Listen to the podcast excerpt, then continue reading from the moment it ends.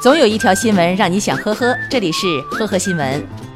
二零一八年二月二十八号，李某交通肇事致裴某受伤。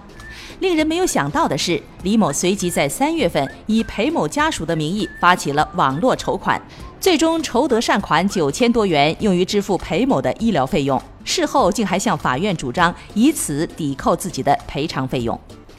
十五号下午，东莞市中级人民法院向媒体通报了上述案件。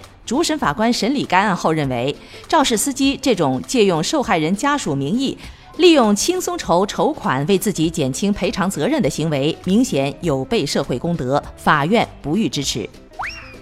五月十五号，春秋航空泰国飞往上海的九 C 八八九二航班，多名网友爆料称。一名旅客迟到，其母亲堵住机舱门不让飞机起飞。春秋航空工作人员证实，当时一名旅客在规定时间里没有抵达登机口。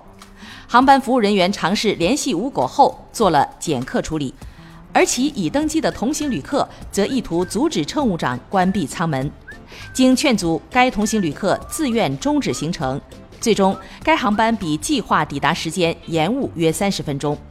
后续了解到。涉事的两名乘客确系母女关系，而误机原因是女儿在免税店购物，错过了登机时间。四月十八号下午，常州武进区洛阳交警中队接到报警称，有人开车经过桥下的时候，撞上了一辆停在桥下的奇瑞轿车，幸好没有人员伤亡。交警联系奇瑞车主，对方在电话里说车子停桥下几天了，立即引起了交警的怀疑。桥下通道停车势必早就被举报了。一看摄像头，交警无语了。原来驾驶蒙迪欧轿车的李某就是这辆奇瑞车的主人。李某是经营快修店的，有客户有辆蒙迪欧车，想要走保险维修一下。李某一想，自己的奇瑞车刚好也想修修，于是就自导自演了撞车好戏。他们原本觉得地方偏僻没有摄像头，谁知道他们的行为被附近学校的摄像头都记录了下来。浙江义乌一名女子乘公交车不投币，公交司机上前交涉，她表示上车的时候司机也没问她要钱。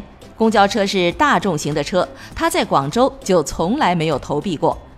面对司机要求其投币或者用手机支付的请求，女子先是说自己没有手机，也没有零钱，即使有十元钱也不能投。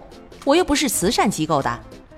尽管如此，振振有词，毫不示弱。但是当公交司机打电话报警以后，该女子还是自行下车离开了。网友说：“我从来没有见过如此厚颜无耻之人。”感谢收听今天的呵呵新闻，明天再见。本节目由喜马拉雅和封面新闻联合播出。